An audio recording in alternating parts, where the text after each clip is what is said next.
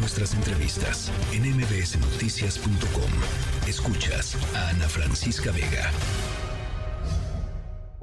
Este tipo de desvíos fueron muy frecuentes durante el gobierno de Velasco, durante el cual se documentaron pagos por al menos 2.420 millones de pesos a empresas fantasma, entre ellas algunas ligadas a la estafa maestra.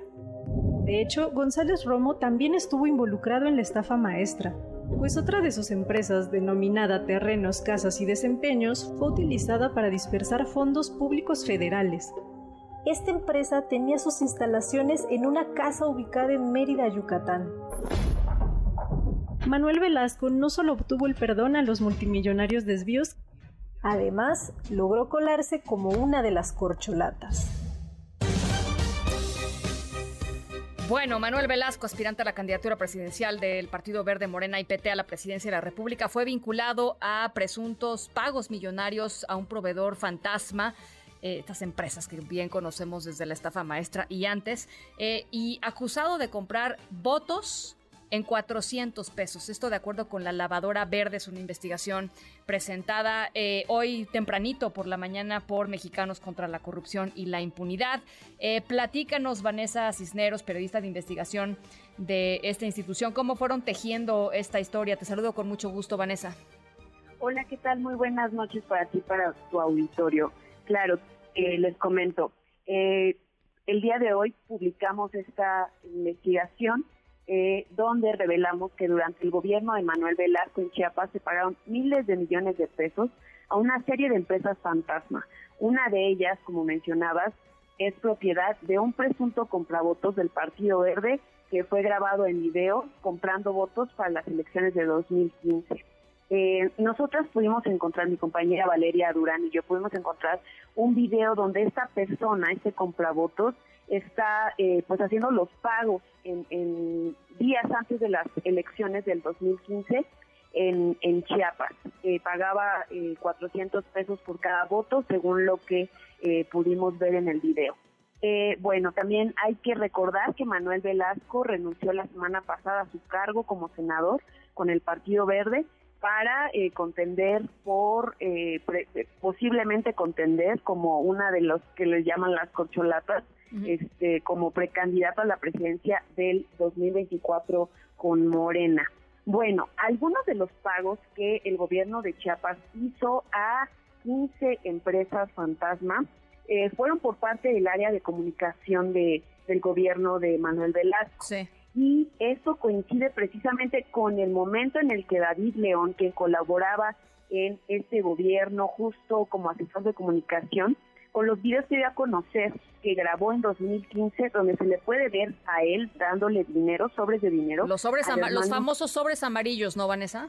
Los famosos sobres amarillos que le entregó al hermano de Andrés Manuel López Obrador, tío López Obrador.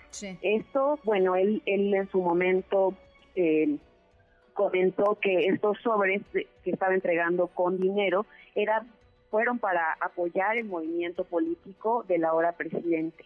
Y bueno, con esta investigación podemos empatar los tiempos. ¿En qué sentido? Pues en el sentido en que entre enero y julio de 2015 el gobierno de Chiapas paga 32 millones de pesos a cinco de estas 15 empresas fantasma por eh, conceptos como campañas de difusión, por ejemplo, eh, publicidad y bueno, entre mayo y junio de ese año es cuando David León graba, es bueno, eh, sí, graba estas, estas entregas de dinero que realizó al hermano del presidente recibiendo eh, los sobres.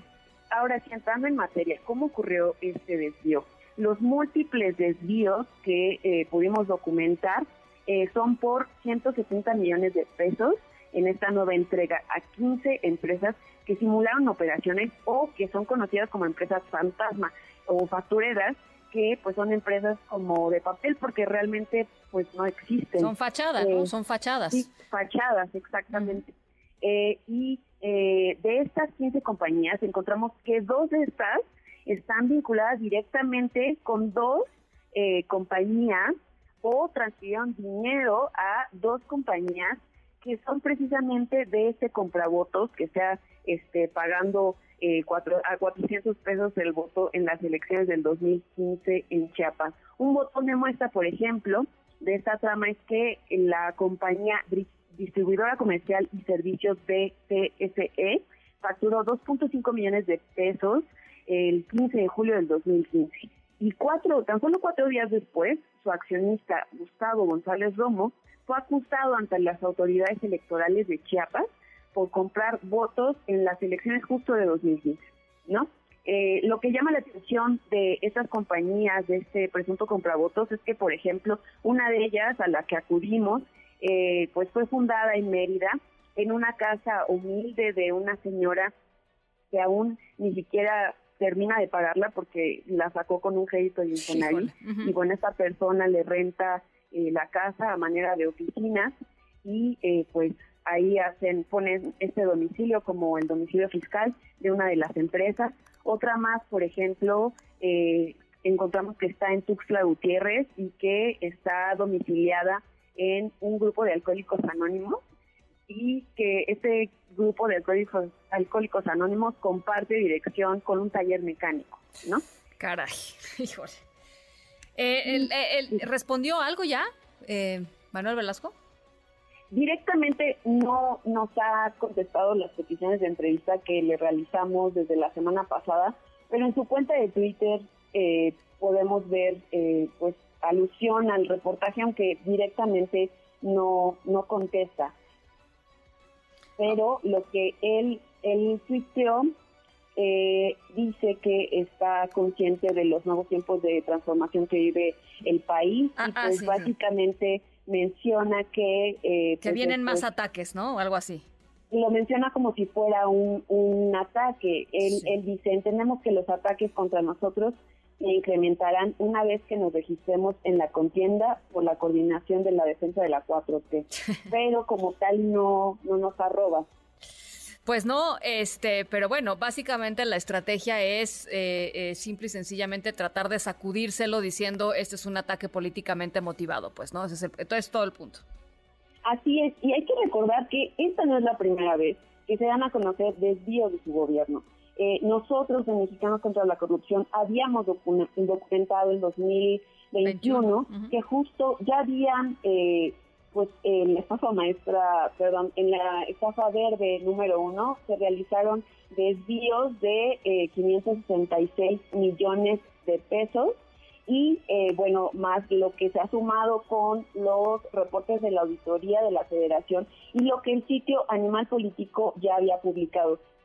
Ponemos todo este dinero, eh, más lo que hoy revelamos en una bolsita, esta bolsita nos da más de 2.400 millones de pesos desviados hasta 2018. Bueno, pues tremendo. Vamos, eh, por supuesto, a estar em, eh, pendientes de si hay alguna otra reacción. Debería de haberla, caray. Este, no, no, no, es, no es el cambio que traes en la bolsa. Eh, y esto parece ser un sistema utilizado durante muchísimo tiempo y, que ha seguido siendo utilizado también en épocas recientes. Así es que, por supuesto, estaremos muy pendientes, Vanessa, y yo te agradezco eh, muchísimo que hayas platicado eh, esta tarde con nosotros. Gracias a ustedes por el espacio para dar a conocer este reportaje y los invito a leerlo completo en contralacorrupción.mx. Bueno, por supuesto, eh, allá lo, allá lo, lo leeremos. Eh, Vanessa, trabajaste con Valeria Durán y Lucía Vergara. Muchísimas gracias, Vanessa, por platicar con nosotros. Gracias, un abrazo. Noticias.